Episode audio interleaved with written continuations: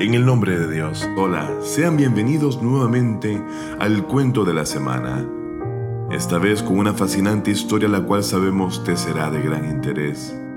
Estoy muy feliz de estar a tu servicio una vez más a través de Fátima TV y como siempre, te recuerdo suscribirte a nuestro canal de YouTube Fátima TV ES, en donde encontrarás saberes que iluminan el alma y enriquecen el saber.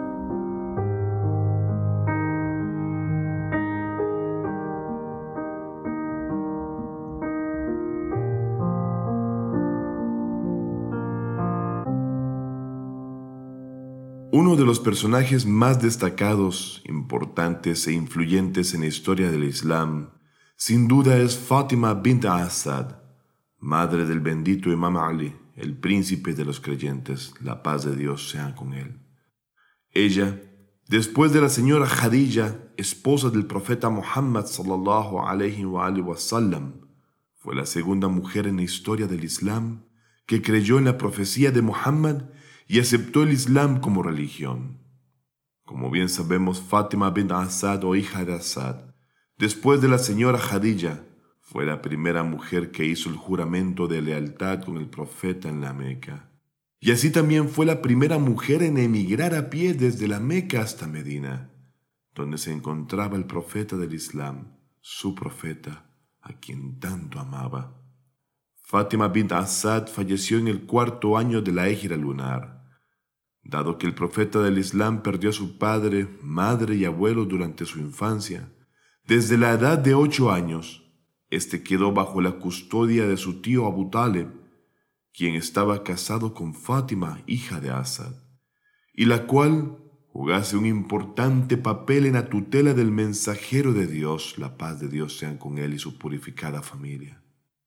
La bondad de Fátima bin Asad hacia el profeta fue tal Después de su muerte ese honorable dijo, hoy murió mi madre.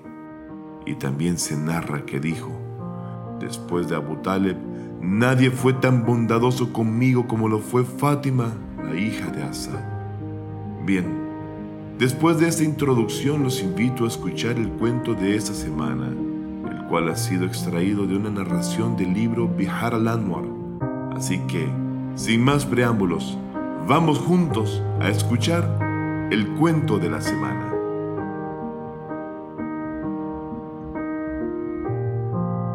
La madre de Muhammad y Ali.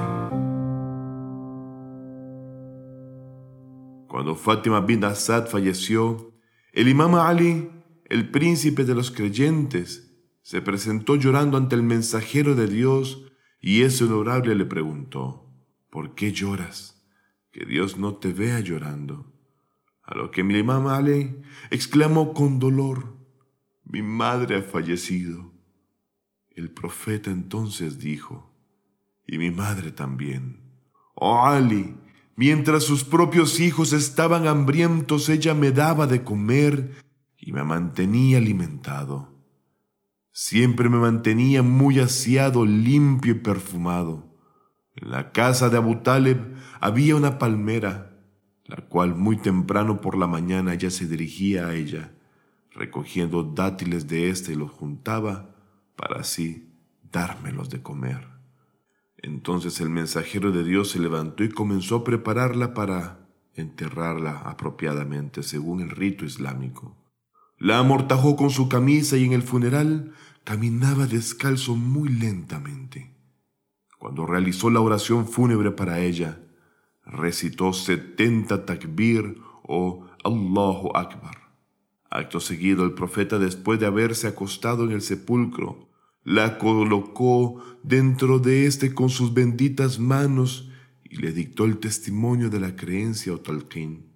Se cuenta que mientras vertían tierra sobre su tumba y la gente estaba a punto de regresar a sus hogares, el mensajero de Dios exclamó, tu hijo, tu hijo, tu hijo, no Jafar ni aquel, tu hijo, tu hijo Ali Nabitale. Entonces la gente con curiosidad le preguntó al profeta, oh mensajero de Dios, hiciste algo que nunca antes te habíamos visto hacer.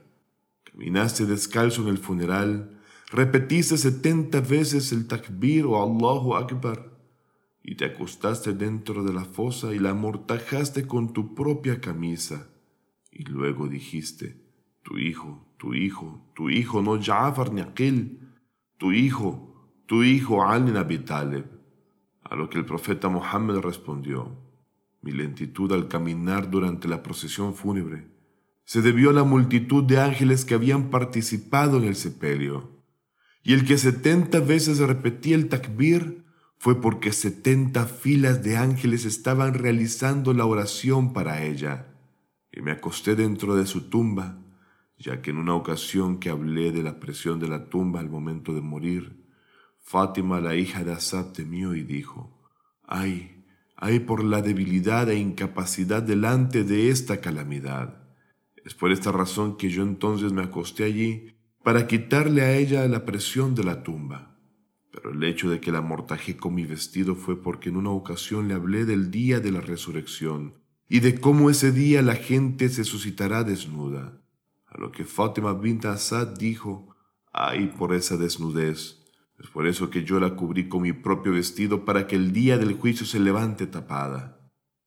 Y eso que dije, tu hijo, tu hijo, tu hijo, no Jafar ni tu hijo, tu hijo Ali Abi fue porque cuando los dos ángeles que entraron en su tumba le preguntaron a Fátima, ¿quién es tu Señor? Ella dijo, mi Señor es Allah. Seguido le preguntaron, ¿quién es tu profeta? Y respondió, Muhammad es mi profeta. Y finalmente le preguntaron, ¿quién es tu imam? Pero Fátima la inhibía decir mi hijo, así que le dije, di que es tu hijo Ali Nabi Taleb, la paz de Dios sea con él. Y Dios con esto alegró su corazón.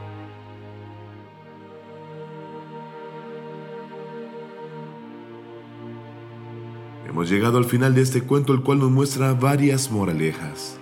Entre el amor de un hijo a su padre o madre adoptivos, la posición y rango de la mujer en el Islam, así como de Fátima bint Asad, al haber pasado a la historia por su pureza, rango ante Dios y como madre adoptiva del mensajero de Allah, pero sobre todo por el valor de su hijo adoptivo al ser quien de la mejor forma demostró el amor y agradecimiento por las atenciones recibidas en la niñez, el valor del amor y devoción de sus padres adoptivos, pero sobre todo el nivel y el respeto de esta mujer honorable para con su hijo Ali Abi algo que debe ser presentado como uno de los requisitos para llegar a Dios.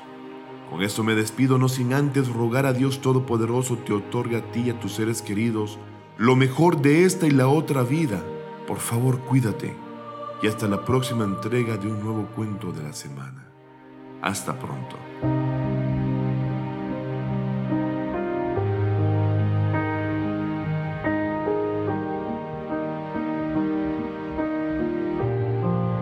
Fátima TV. Saberes que iluminan el alma. Síguenos en youtube.com slash FatimaTVES o en nuestro sitio web fatimatv.es.